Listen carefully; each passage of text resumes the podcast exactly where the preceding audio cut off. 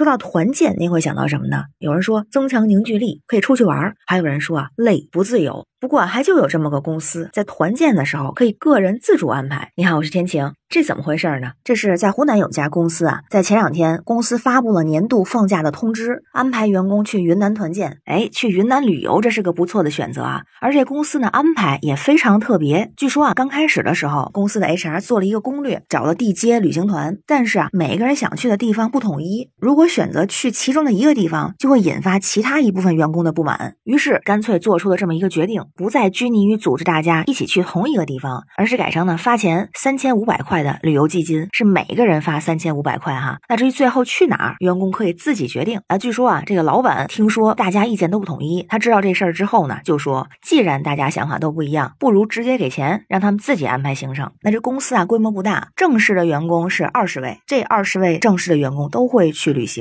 其中呢也有一些实习生，但实习生不包含在内啊，因为实习生九月份要去上学了。那很多网友看了之后啊，有的就说这是不是真的呀？当然啊，因为新闻报道的时候，那视频里面没有提到这个公司的具体的。名称只提到了是在湖南，有很多人表示非常的羡慕，说这是什么神仙公司啊！不少所谓现代打工人觉得这个团建不太有意义，而且枯燥。为什么这么说呢？有人就说了，以为的团建是吃喝玩乐，在工作日中难得休息，有急事儿可以请假，不会花费自己的钱，可以参加自己喜欢的游游戏。而现实的团建是呢，早出晚归，占用周末，好几个小时的车程，行程紧凑，不去还扣工资。那形式上来说呢，其实有不同的类型，比如说旅行团建的方式，出去玩儿娱乐。团建的方式，像什么聚餐啊、唱歌、密室逃脱、篝火晚会等等，还有一些素质拓展的团建活动，分小组 PK 这种，有一些拓展基地，也有呢，像家庭日的团建，员工带着家庭设置一些游戏关卡。但是不管这个团建活动多么有意思，或者是公司和单位怎么去想尽办法去设计，也有人觉得不喜欢，因为毕竟大家的想法不太一样，所以就有人说，像新闻里说到的这个，把钱给个人，然后自己可以安排，这就很好。当然这种情况不常见啊，因为一般来说都是所有人一块儿，财务统一报销，钱呢不会单独给到员工，也更不会让单独行动，所以这少见嘛。觉得这种啊相对的自由轻松，也可以起到让大家互相熟悉、更好的协同工作的作用。像那种常规型的团建，实际上也很卷，搞个团建也。得 PK，工作中已经够卷了。团建的形式呢，感觉是能够轻松一些，通过轻松的方式增强凝聚力嘛。但是也搞上这种比赛呀，或者是用假期的时间搞个活动，更卷了。当然，其实啊，也有人表示质疑：团建团建，不就是大伙儿一起活动吗？自由安排，这还叫团建吗？听到过这么一种说法，说团建的意义像缓解压力、提升士气、拉近关系。选什么样的项目呢？有一种说法是，有什么样的老板就会有什么风格的团建。比方说，老板爱喝酒，基本上大家都得醉一次；老板爱运动，那一次团建就等于一场拉练。老板是个有趣的人呢，团建基本不会太无聊。那也有呢，在这个团建之前会调研大家的喜好。谁还没点个性和喜好呢？像这个公司，像这种形式，那，确实很有新意。反正我是没有经历过，但是它可能就适合规模小一点的公司。那可能日常他们的工作关系也是不错的，照顾到大家的情绪，也算是以一种特殊的方式，让大家在工作之外不再卷，可以相对的随心所欲一点儿。那要说什么是让大家都满意的团建呢？也就是那句话呗，从员工出发，又为老板考虑，才算是一场老板员工都满意的团建。那不知道您参加过我的团建活动是什么样子的哈？欢迎在评论区留言，咱们一块儿聊。我是天晴，这里是雨过天晴，欢迎关注主播天晴，感谢您的订阅、点赞、留言和分享，感谢月票支持，也欢迎加入天晴的听友群，绿色软件汉语拼天晴下划线零二幺四。生活不易，每天努力让自己开心一点，